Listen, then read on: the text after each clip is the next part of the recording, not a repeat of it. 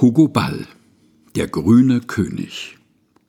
Wir, Johann Amadeus Adelgreif, Fürst von Saprunt und beiderlei Smeraldis, Erzkaiser über allen Unterschleif und Obersäckelmeister von Schmalkaldis, erheben unseren grimmen Löwenschweif und dekretieren vor den leeren Saldis, ihr Räuberhorden, eure Zeit ist reif, die Hahnenfeder ab, ihr Garibaldis. Man sammle alle Blätter unserer Wälder und stanze Gold daraus, so viel man mag. Das ausgedehnte Land braucht neue Gelder. Und eine Hungersnot liegt klar am Tag. Sofort versehe man die Schatzbehälter mit Blattgold aus dem nächsten Buchenschlag.